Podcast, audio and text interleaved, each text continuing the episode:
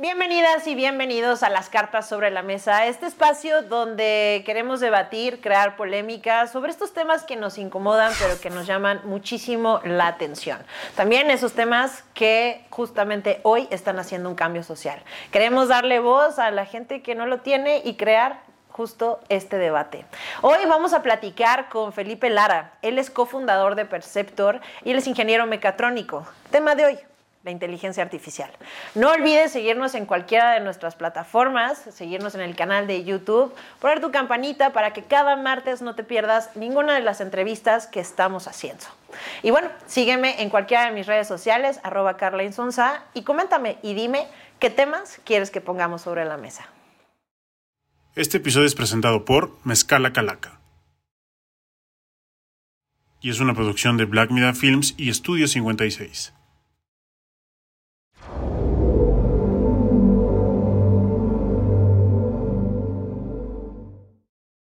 Felipe, qué gusto platicar contigo. ¿Cómo estás? Muy bien, ¿y tú? ¿Qué tal? Mucho gusto. Todo muy bien, contenta porque aparte este tema de inteligencia artificial, creo que ahora lo estamos escuchando mucho, sin embargo, ya desde hace un tiempo que prácticamente todos estamos conviviendo con ella en nuestro día a día, desde una bocina inteligente que podemos tener en casa, desde ya los celulares con los sistemas que tienen, un Siri, una Alexa, pero eso quizás es lo más por encimita que estamos conociendo en la inteligencia artificial. ¿Qué es? ¿Qué es la inteligencia artificial? ¿Qué es el famoso IA? Pues muy buena pregunta y fíjate que es algo bien difícil de contestar, no solo por, por la parte técnica, sino porque incluso eh, nosotros no nos ponemos de acuerdo sobre lo que es inteligencia, inteligencia en sí mismo, ¿no? ya, ya no digamos artificial. Eh, desde la perspectiva médica, filosófica, eh, psicológica, pues hay muchas definiciones y por eso durante tanto tiempo, incluso en el entorno académico, pues ha habido como mucha discusión en donde si ya llegamos a la inteligencia artificial o no, o si es posible, o si es algo fuera de, de algo que podemos construir, ¿no? Entonces, eh, yo he estado trabajando como en un tipo de definición que nos permita, pues justamente tener este tipo de conversaciones, ¿no? Claro. Si ya llegamos, si no, en dónde estamos.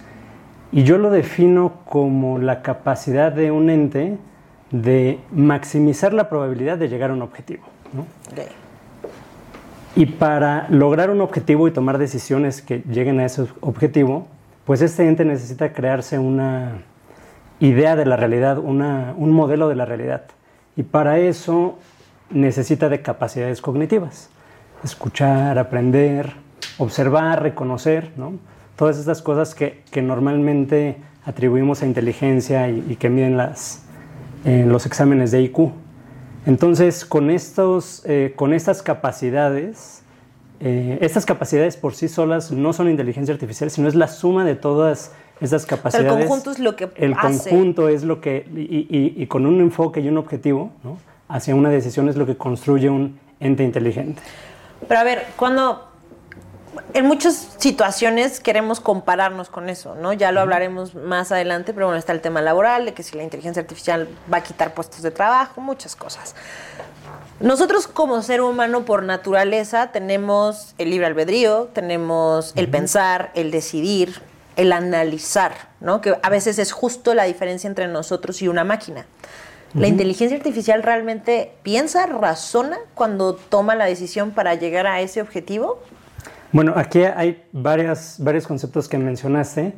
Eh, las cosas que yo atribuyo a una mente humana que aún no están en la inteligencia artificial, precisamente son más temas como la conciencia, como las emociones, como un propósito interior, ¿no? como deseos y sentimientos. Esas cosas quedan fuera incluso en, en, en mi definición de lo que es inteligencia artificial. ¿no? Porque hablas más de un ser, ¿no? Hablas más de un ser. Claro. Entonces, eh, por ese lado no estamos ahí. Por el otro lado, hubo otras cosas que mencionaste como el razonar, el pensar en, en el mapear e incluso temas ya más avanzados como intuición.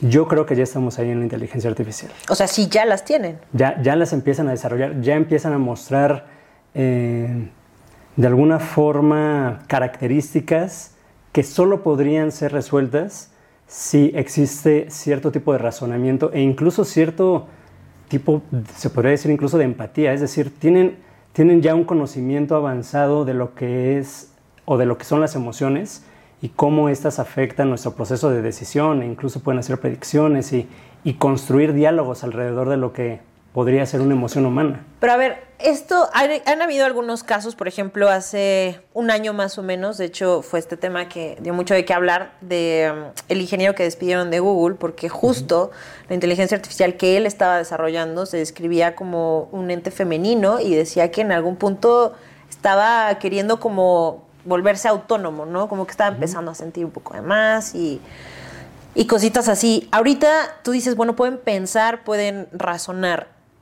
a final de cuentas la inteligencia artificial la estamos haciendo nosotros, el ser humano es su creador.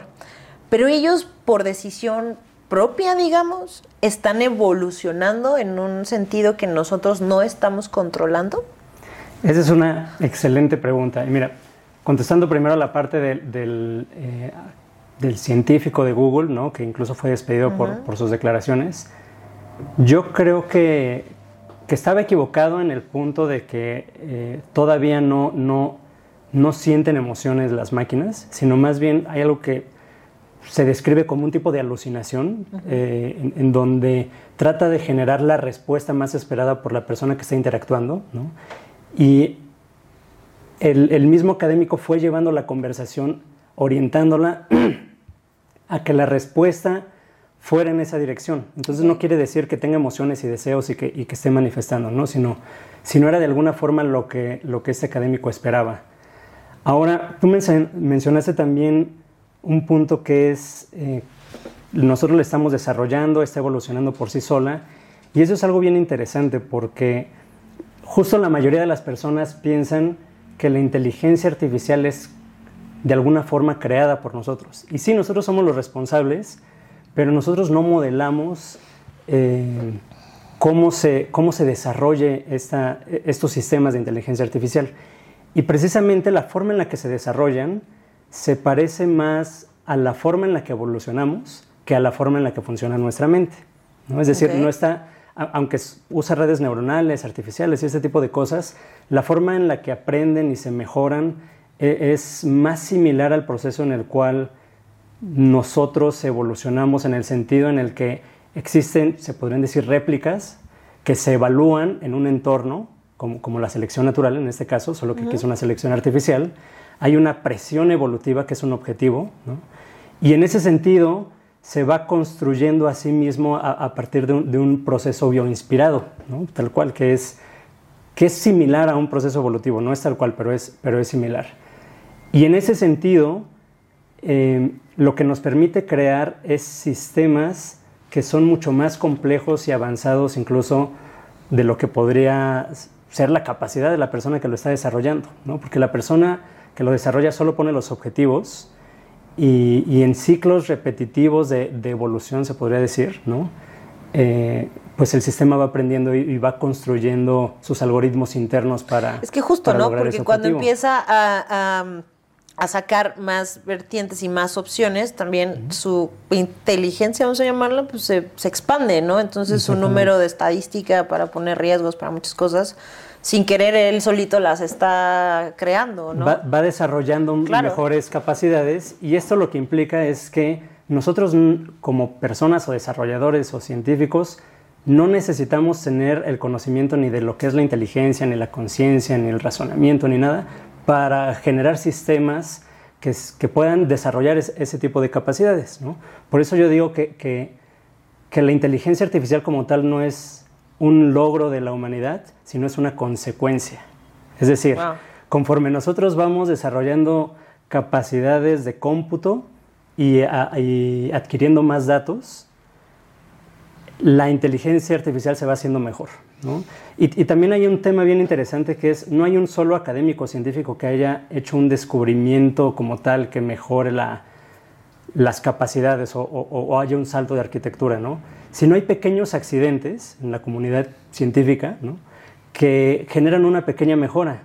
Y, a, partir de esa mejora, pues lo, toman otros académicos y hay otros pequeños accidentes en, en donde hay otro salto ¿no? en la arquitectura y empezamos a, tener cosas que ni siquiera los, mismos desarrolladores esperan, ¿no? Temas como Dalí, las imágenes tan hiperrealistas y, y que demuestran además un, un, entendimiento de lo que es la belleza y, y las características humanas y, y, el arte, ¿no? etcétera, etcétera. Así como en este caso, pues tenemos ChatGPT, ¿no?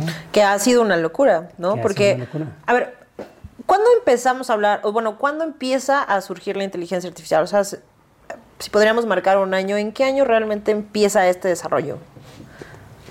O sea, ¿hace pues cuánto tiempo?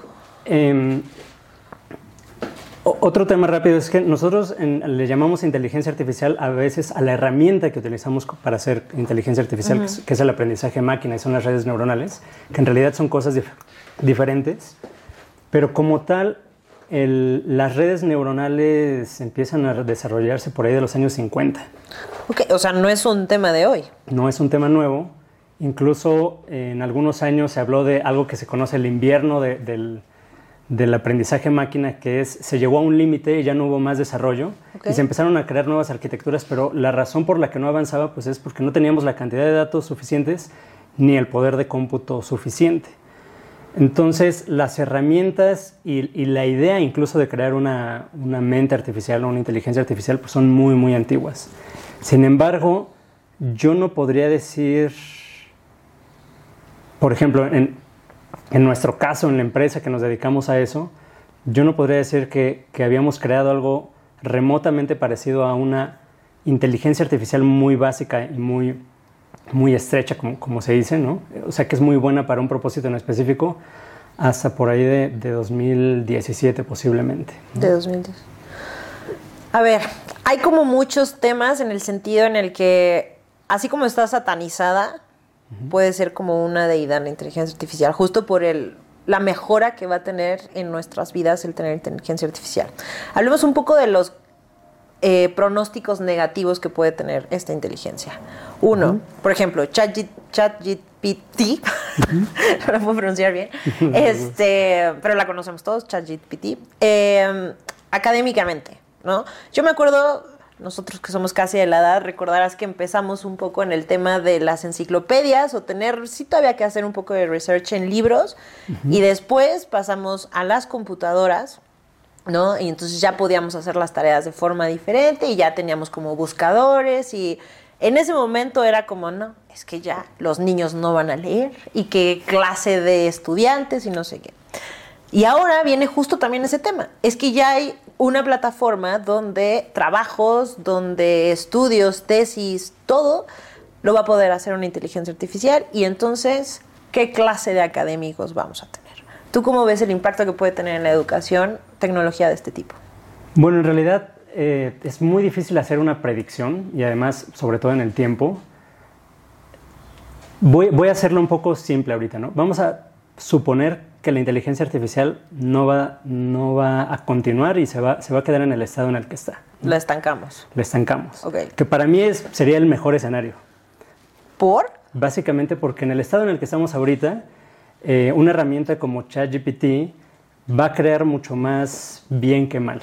¿no? Es decir, en el, en el, en el entorno académico o estudiantil, sí es cierto, va, va a permitir que la gente eh, pues no haga las tareas y, las tesis y todo de la misma forma en la que se hacía antes.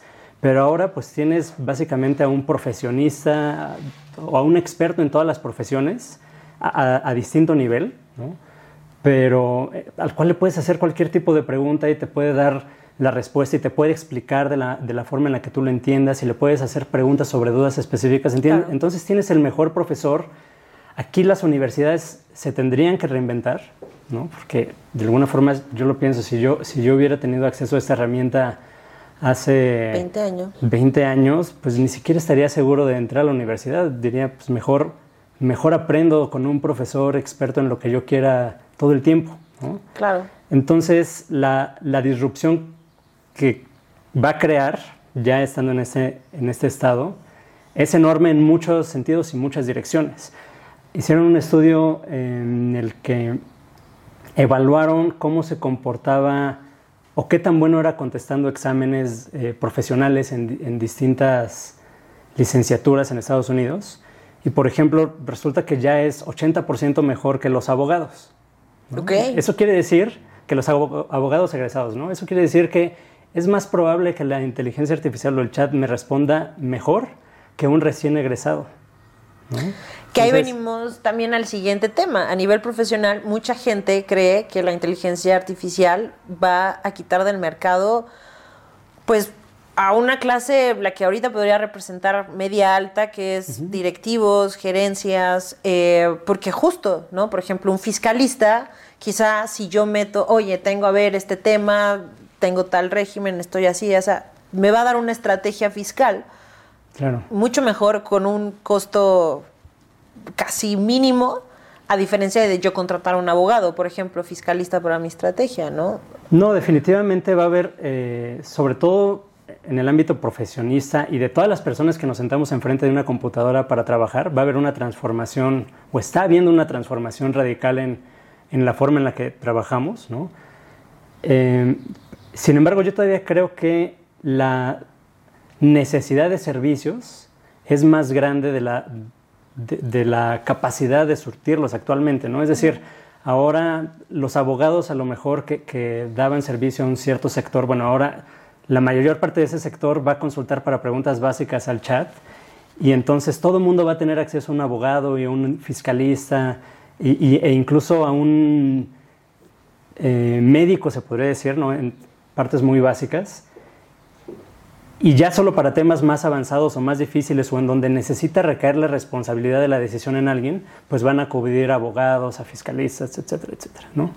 Eh, entonces yo creo que más o menos en los siguientes meses, por ese lado, el mercado se va a comportar de esa forma. Sin embargo, eh, ese es el mejor escenario, el escenario en el que se va a quedar la inteligencia artificial justo en donde está, en donde está hoy. Pero ya estamos viendo que eso no está pasando. ¿no? Cada día... Pues está evolucionando cada día más. Está saliendo algo nuevo. Y es ahí en donde te podría decir que mientras más lo pienso, menos puedo dormir. ¿no? Es ahí en donde vienen mis miedos. Y me asusta un poco que lo diga un experto en eso, y, que, lo sientas así. Y, algo que he dicho en el pasado es que siento que no estamos, incluso nosotros los desarrolladores, teniendo la respuesta emocional correcta frente a lo que estamos viviendo, ¿no? Porque deberíamos de estar aterrados y en su lugar estamos emocionados. E incluso yo que, leo todos los días de eso, eh, me cuesta un poco de trabajo creer lo que viene y, tengo una sensación muy, muy similar a los primeros días de cuando nos decían que iba a llegar una pandemia, ¿no? en donde estábamos viendo los números, en donde estábamos viendo lo que pasaba, eh, los contagios, sabíamos que iba a llegar, ¿no? y nuestra preocupación era de ese tamaño, y no podíamos creer la, la, la tragedia que venía, por así decirlo.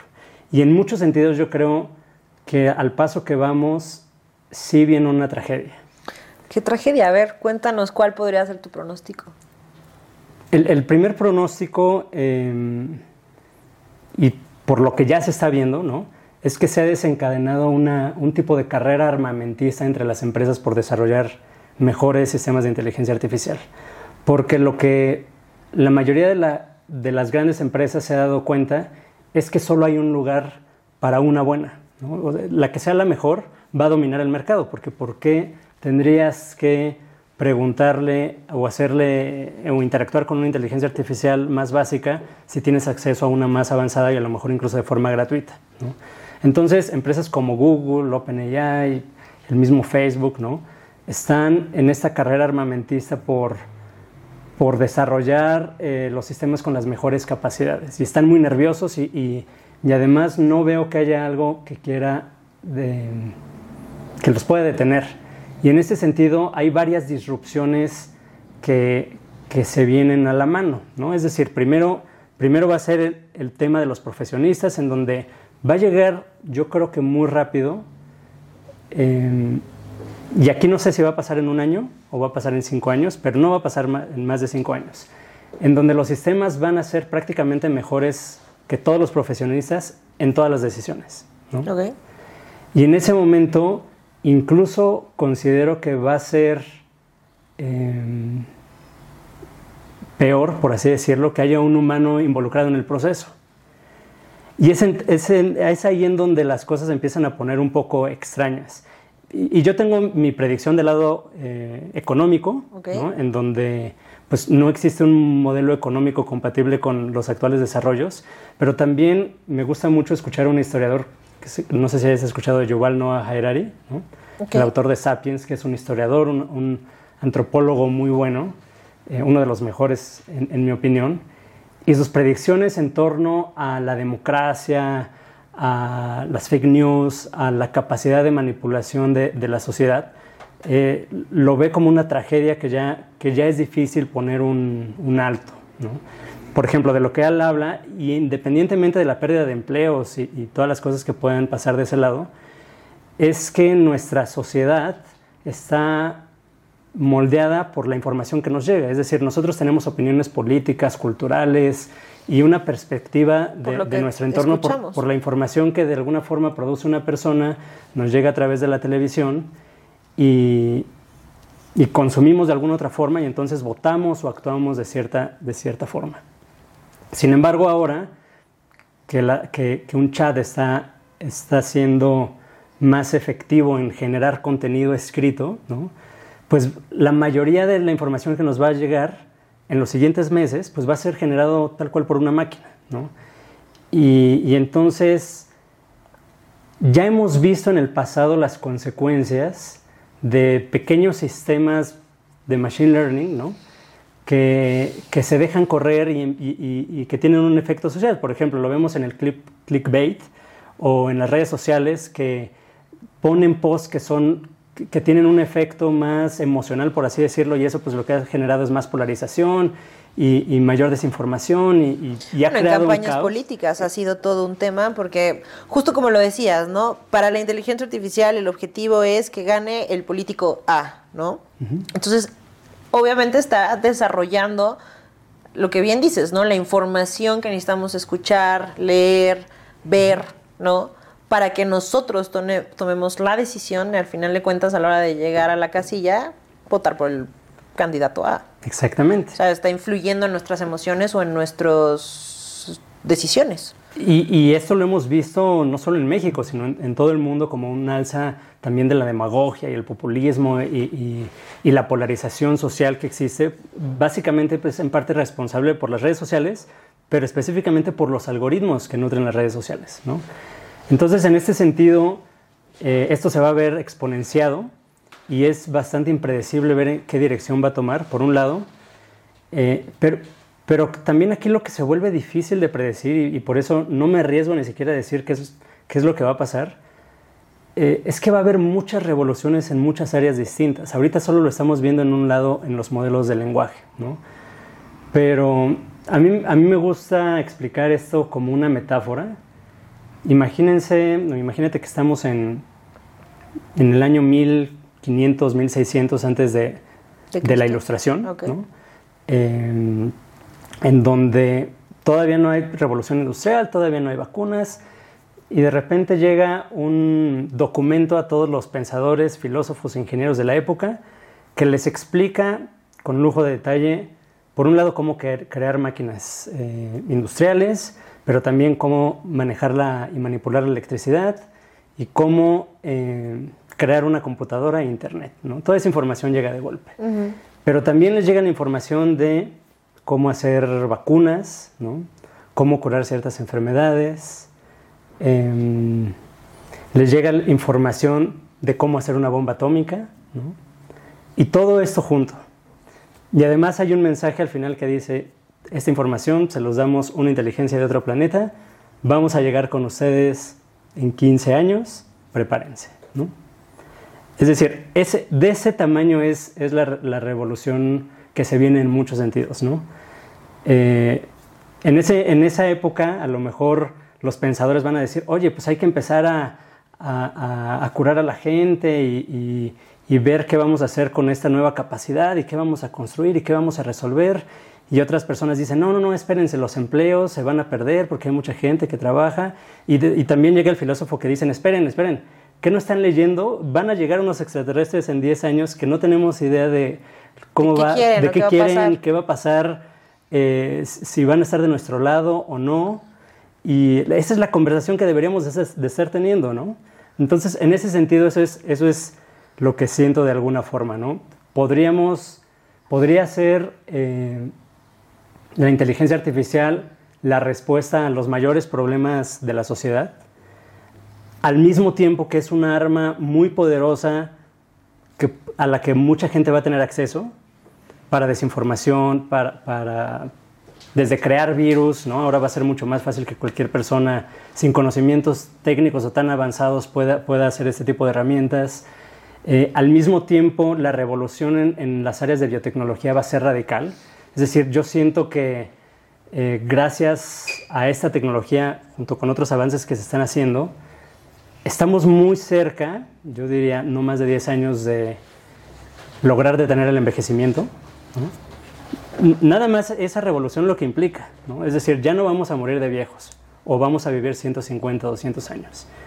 Entonces, hay muchas revoluciones del tamaño de, la revolución industrial y de la llegada de la energía y de la llegada del Internet que, que, están sucediendo en este momento o que van a suceder durante los primeros 3 a 5 años.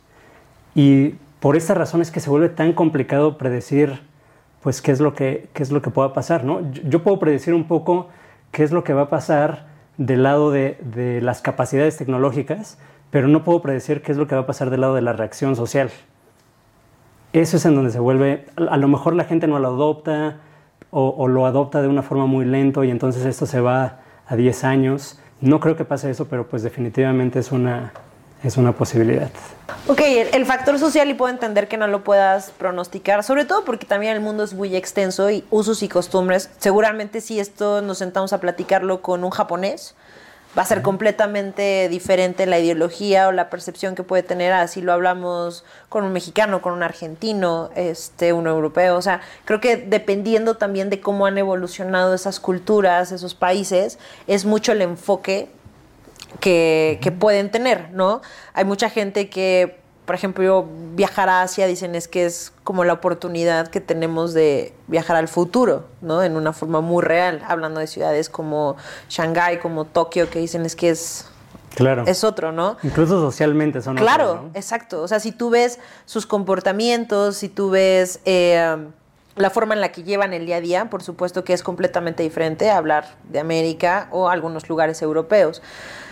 Pero sin embargo, ya estamos hablando de cambios muy rápidos, ¿no? Tú, por ejemplo, ahorita en esta metáfora que nos decías, nos hablabas de 15 años, llegan los extraterrestres, ya a ver qué pasa, ¿no? Aquí estamos hablando de cambios, Felipe, que son diarios, en algunos sentidos, quizá en forma a veces imperceptible, pero hay esos cambios, y a tres años. Es muy poco tiempo. ¿Cómo, o sea, qué tenemos que hacer o cómo podemos ir procesando lo inevitable? Porque al final de cuentas, la inteligencia artificial va a seguir. También tiene, tiene muchos pros, ¿no? Me gustaría que, por ejemplo, nos contaras cuáles han sido los pros que nos ha dado la inteligencia artificial, pero cómo la podemos ir procesando y manejando nosotros ya en nuestro entorno para un recibimiento y una adaptación positiva con ella. Pues es, es, es complicado pensar en, cómo moldear el futuro. Yo creo que lo primero que tenemos que hacer es aceptar que tenemos esta herramienta y que, vienen capacidades muy grandes y que nos va a permitir cumplir muchos deseos de la humanidad. Y en ese sentido, a lo mejor la conversación más importante que deberíamos de estar teniendo es cuál es el futuro que queremos es dar por hecho que vamos a tener estas capacidades, que a lo mejor en muchas actividades humanas ya no va a ser necesario un profesionista, porque también está la idea de que esto va a reemplazar todos los empleos y en realidad para eso sí yo creo que falta mucho. La razón básicamente es que mucho del trabajo físico tiene que ser desarrollado por robots y todavía hacer robots es muy caro. Entonces hay, hay muchas actividades humanas que, si no es que la mayoría, van a estar hechas por humanos porque sale más caro que haya un robot, no porque no, porque no tenga la capacidad. Que también yo creo que, o sea, los ciclos se repiten, ¿no? Yo creo que justo en la revolución industrial muchos hubieran pensado es que ya es el fin del mundo, ¿no? Nadie va a tener trabajo, nadie va a tener...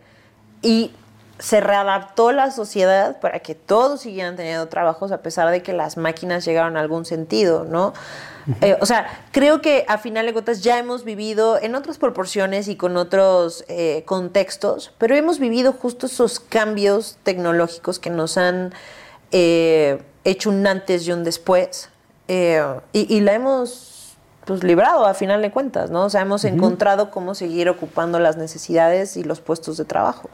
Claro, y, digo, aquí la gran diferencia es que desde que se inventó la rueda, por así decirlo, y que facilitó el que en lugar de cargar cuatro personas al aristócrata lo, lo arrastraba una, por así decirlo, eh, todas las invenciones tecnológicas que han reemplazado empleos, lo que han hecho es mover el trabajo físico al trabajo cognitivo. Es decir, se, han, dejado de hacer actividades físicas o se han facilitado y entonces la actividad humana se ha pasado a lo que nunca habían sido capaces de hacer las máquinas, que es trabajo cognitivo. Yo creo que iba a pasar al revés. Eh, las máquinas ahora están reemplazando el trabajo cognitivo y yo creo que el único lugar a donde se podría desviar el trabajo es o regresar al, trabajo físico, que yo creo que ese está relativamente cubierto, o, regres o moverse al, trabajo artístico, que aunque lo pueda hacer mejor una máquina, de todas maneras pues hay el deseo humano de escuchar música hecha por un humano y ver una pintura hecha por un humano. Yo creo que esa parte no se va a reemplazar, aún siendo mejor las máquinas para, para hacerlo, ¿no? Bueno, pero, ahí es la conexión y la empatía, ¿no? Que provoca lo que hacemos de humano a humano. Porque sabes que lo hizo alguien que piensa y siente como tú. Sin embargo, pues tampoco es que haya muchos espacios para, para, ese tipo de trabajos. Y hay varios análisis que han, que han hecho, uno de ellos es del, Foro Económico Mundial. Eh, sin embargo, no, no, me encantan porque siguen pensando que la inteligencia artificial se va a quedar en el estado en el que está. ¿no?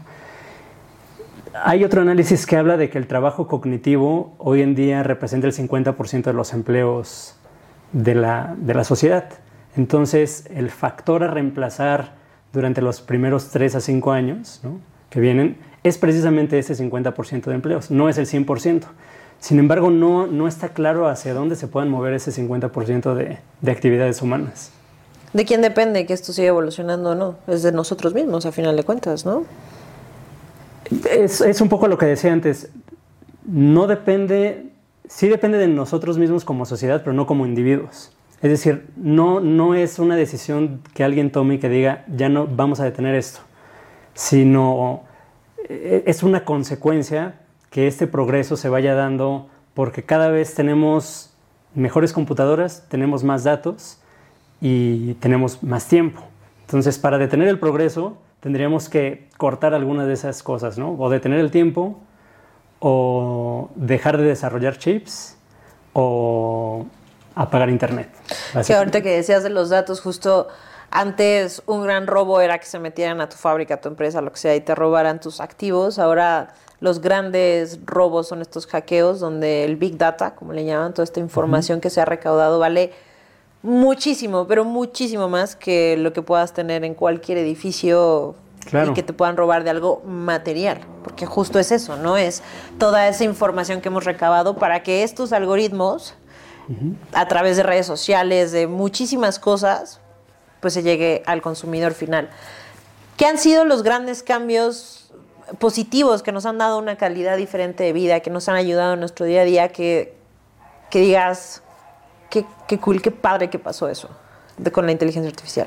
Bueno, yo creo que uno de los principales y de los más antiguos, pues es simplemente el buscador de Google fue de los primeros grandes éxitos del Machine Learning, en donde era muy fácil llegar a la información que nosotros queríamos y buscábamos. A toda.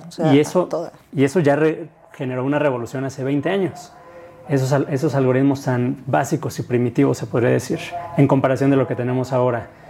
Y también hay, hay muchas cosas que, que yo veo fascinante, ¿no? Por ejemplo, Google hace igual unos días sacó su, inteligencia artificial, Palm 2, ¿no?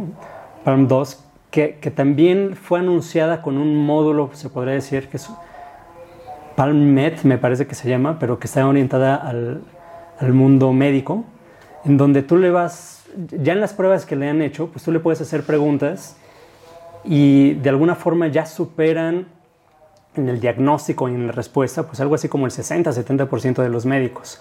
No recuerdo ahorita exactamente los datos, pero bueno, esto lo que implica es que todos vamos a tener, y todas las personas que antes no lo tenían van a tener acceso a la mejor información médica del mundo. Espero bien cuidada, porque aparte hay millones de memes de eso, en plan de, a ver, dolor de cabeza, te metes a Google y es como ya, tumor cerebral, cancerígeno, te vas a morir mañana. O sea, creo que también tenemos que ser muy cuidadosos un poco en cuanto a cómo recibimos esa información y las plataformas cómo la, la pronostican, ¿no? Pero, pero de alguna forma ese es el gran avance, que, el mismo chat te va a ir llevando y te va a ir haciendo preguntas. Y, para poder dar un diagnóstico. Para poder dar un diagnóstico y que no te asustes y te va a dar recomendaciones, ya, ya no como pasa antes, ¿no? Precisamente porque incluso comparaban las respuestas que daban médicos con las que daba el chat, ¿no? Y luego las evaluaban por otros expertos y muchos calificaban que la del chat era mejor, de alguna forma, que la, de, que la del médico. Entonces, en ese sentido, igual hay un análisis por ahí que hizo el... Eh, pues ya ni me acuerdo quién, pero quiero suponer que, que, los responsables de, la, de salud, ¿no? Este, esta asociación que ahorita se me fue el nombre, pero eh, ¿cómo se llama los que decían que la pandemia terminó? ¿La OMS? La Organización Mundial de la Salud, se me fue ese nombre. Ellos analizaron cuántos años necesitábamos para educar a los médicos suficientes para cubrir las necesidades de hoy. Y ellos estimaban que necesitábamos 300 años solo de educación de médicos para cubrir las necesidades médicas de hoy en día. Y de por sí ya son 15 años de estudios para poder tener una especialidad. Entonces ahí, nos va a ayudar un montón, ¿no? Metaversos. Pues no he estado, la verdad es que no he estado tan conectado en el, en el metaverso. Hace unos, al inicio de la pandemia sobre todo, y cuando empezó Facebook a, posar a, a, estas tecnologías, se veía muy prometedor. Eh, la opinión mía y, Pablo, que fue el invitado pasado, ¿no? Es que de alguna forma para que tenga éxito este tipo de proyectos, lo que tiene que haber contenido. No nos vamos a meter en un mundo de este tipo si no hay un, si no hay, si Hollywood no empieza a producir contenido en ese sentido.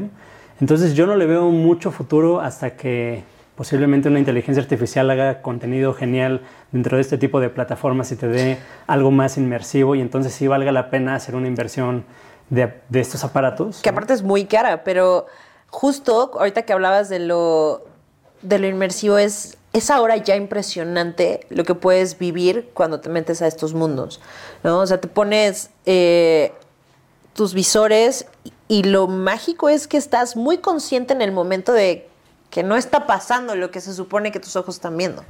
Pero hay un momento donde algo hace clic y tú estás esquiando en la nieve en ese momento y sientes, ¿no? Porque aparte hacen todo un simulador para que tengas sensaciones, para que tengas todo.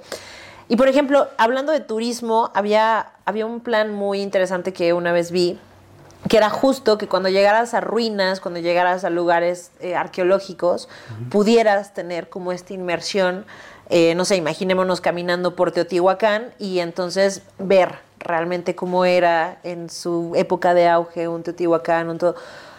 Creo que realmente podría ser muy bueno, pero también eh, se llega a decir que podríamos crear nuestro propio mundo y ya no salir de ese metaverso, ¿no? O sea, ya preferir estar en ese mundo que nosotros creamos a querer estar en un mundo real.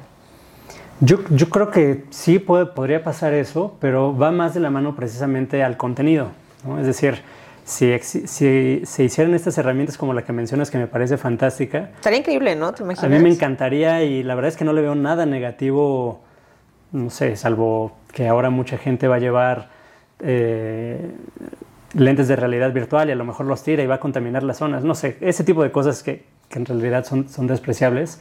Todo lo que veo en ese sentido va a ser positivo. Pero imagínate que, y esta también es una idea loca que tuvimos algún momento Pablo y yo de hacer ese proyecto. Después dijimos, bueno, no, justamente puede ser peligroso. Eh, ya se, puede ser relativamente fácil. Imagínate que te ponemos un sensor en la cabeza y que con inteligencia artificial mida tus señales y pueda predecir o intuir más o menos cuáles son tus emociones. Y entonces tiene una retroalimentación de lo que estás sintiendo. Y con esa retroalimentación empezamos a crear contenido. Es decir, la inteligencia artificial crea contenido, imágenes, películas, músicas, música que maximicen las emociones que tú quieres sentir. Pero sería como controlar entonces al ser humano bajo sus emociones. Pues más bien sería crear una droga digital en donde eh, vas a tener la mejor herramienta disponible frente a ti, que seguramente va a ser un, entorno virtual con, con, a lo mejor algo áptico, ¿no? que, que, se pueda sentir.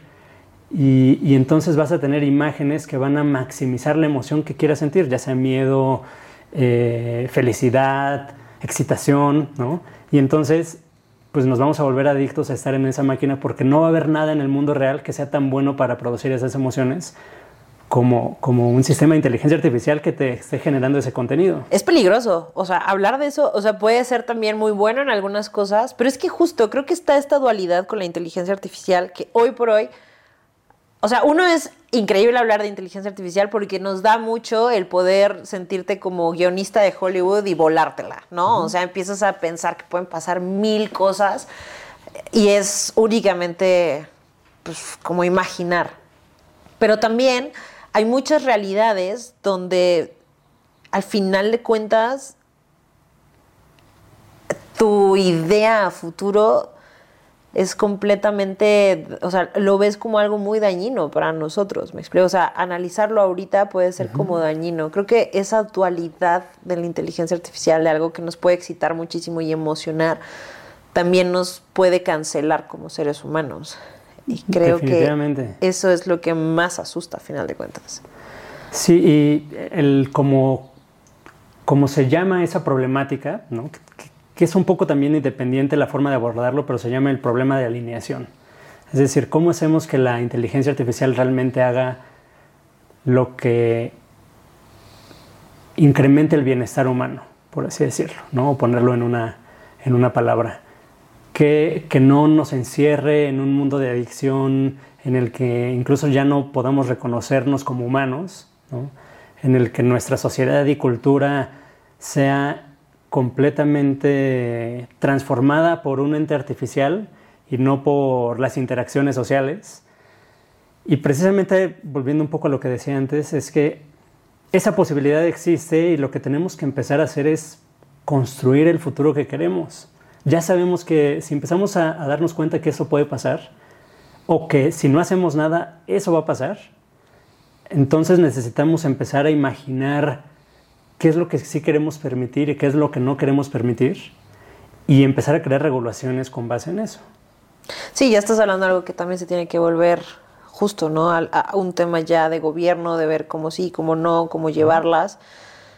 Y sobre todo, creo que lo más importante es que al final de todo sepamos muy bien cómo vivir con ella, la usemos a nuestro favor para tener una mejor calidad de vida, para hacer que las cosas funcionen mejor, pero justo imaginando que conservamos la maravilla del ser humano que es nuestra individualidad, nuestra forma de pensar, nuestra forma de sentir, pero con las ventajas de la tecnología que hemos ido creando, ¿no? Exactamente. Y averiguar cómo hacemos para que estas herramientas o, estemos protegidos, porque van a llegar de gente que va a hacer cosas muy malas con ella. ¿no? Entonces tenemos que también crear mecanismos de protección Justo, a todos los niveles para eso. Regresando a tu metáfora que decías, ¿no? Y, y puedes hacer una bomba nuclear. O sea, es justo eso, ¿no? O sea, podemos hacer lo hemos platicado en otros episodios, no hay nada como el avance que te pueda dar la guerra, por supuesto. Claro. No, o sea, en una guerra o en una pandemia. Yo creo que el desarrollo que tuvimos en estos dos años de pandemia, por las vacunas, por muchas cosas, cosas que quizá hubieran tardado muchos más años, pero las vamos a usar para hacer bien o las vamos a usar para hacer mal. Eso yo creo que es la decisión que la persona que tenga que tomarla, ojalá que tome la adecuada, ¿no? Y y que, y que ayudemos a, decidir cuáles son las malas decisiones, por dónde no debemos de ir y, difundir ese conocimiento, ¿no? También decir, oye, como de, hay que evitar hacer esas cosas. Felipe, después de que nos has cautivado y también nos has asustado un poco, no te puedes ir sin tus cartas. Muy bien, a ver, adelante. Escoge tres y a ver cómo te vamos a conocer un poco mejor. ¿Una por una? Sí, si quieres, a ver. ¿Tienes alguna frase o lema favorito? Buena pregunta. Tengo varias, pero la verdad es que ahorita no me llega ninguna ninguna a la mente. Le preguntamos a ChatGPT qué le tiene que decir. Le, le, pondría todas mis opiniones al, al, chat y entonces le diría, oye, este, genérame la, la, basado en mi conocimiento o en lo que te he dado, pues la, mejor frase. Em, hay una, bueno, ahora me viene una a la mente que se le atribuyen a Einstein, como le atribuyen muchas frases a Einstein, no, sabemos si, si, realmente ha sido de él, pero va algo así como em, la ingeniería es la diversión de la inteligencia, ¿no? o la, la creatividad es la diversión de la, de la inteligencia. Es, es, la forma en la que nosotros, pues, que nos dedicamos a hacer cosas, a inventar ese tipo de cosas, pasamos nuestro tiempo libre divirtiéndonos precisamente construyendo esto, ¿no? Y creando, aparte, que eso es maravilloso. A ver, la segunda. ¿Qué pregunta no te hice que te hubiera encantado contestar?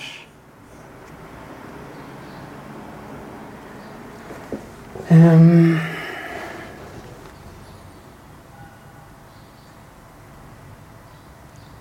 yo creo que una podría ser, ¿qué sigue para nosotros como sociedad. ¿no? ¿Qué, ¿Y qué sigue? ¿Qué tenemos que hacer si... A veces doy estas pláticas a estudiantes y me dicen, bueno, ¿y ahora qué hago? No? En cinco años, cuando yo termine la carrera, vamos a vivir en un mundo completamente diferente al que vivimos actualmente. ¿Vale la pena que continúe? Y entonces la respuesta que yo les doy es, ahora más importante, es más importante que nunca en el pasado, que cuando elijan sus carreras o, lo que van a continuar a hacer durante los siguientes cinco años o diez años, sea algo que realmente les apasione. Porque muy probablemente ya no lo van a hacer por dinero o porque les va a retribuir algo, sino lo van a hacer simplemente porque les da satisfacción. Entonces no tiene sentido actualmente estudiar algo o dedicarte a algo que no, Sí, que, crees que te va a dejar dinero y que realmente no va por ahí la cosa. Porque probablemente no. Probablemente en cinco años un abogado ya no sea de las carreras que más genera dinero, ¿no? Exactamente. Claro. Muy buen mensaje ese. Tercer carta. ¿Qué calidad admiras más de ti? ¿Qué cualidad admiras más de ti? ¿Qué cualidad? Claro, perdón. Pues creo que es la sinceridad. Ok. Creo que decir las cosas que pienso, aunque a veces me meten en problemas. Normalmente la verdad no peca, pero incomoda a veces. Exacto. Debo, admitir que este tipo de ideas que, estoy ahora difundiendo, ya las pensaba desde hace mucho, pero me daba miedo, me daba miedo hablar de ellas porque se veía mal incluso en el entorno académico pensar que la inteligencia artificial iba a llegar a estos niveles. Pues bueno, pronto nos tenemos que volver a ver. Afortunadamente la inteligencia artificial nos va a dar chance en que un poco tiempo volvamos a tener esta conversación y ver. Con todo gusto. ahora dónde estamos parados. Felipe, qué gusto platicar contigo. Muchas gracias igualmente, gracias por la invitación y pues aquí nos veremos. Y bueno, ustedes ya saben, suscríbanse, eh, pongan campanita y sobre todo déjenos los comentarios y vamos viendo qué otros temas vamos a poner sobre la mesa.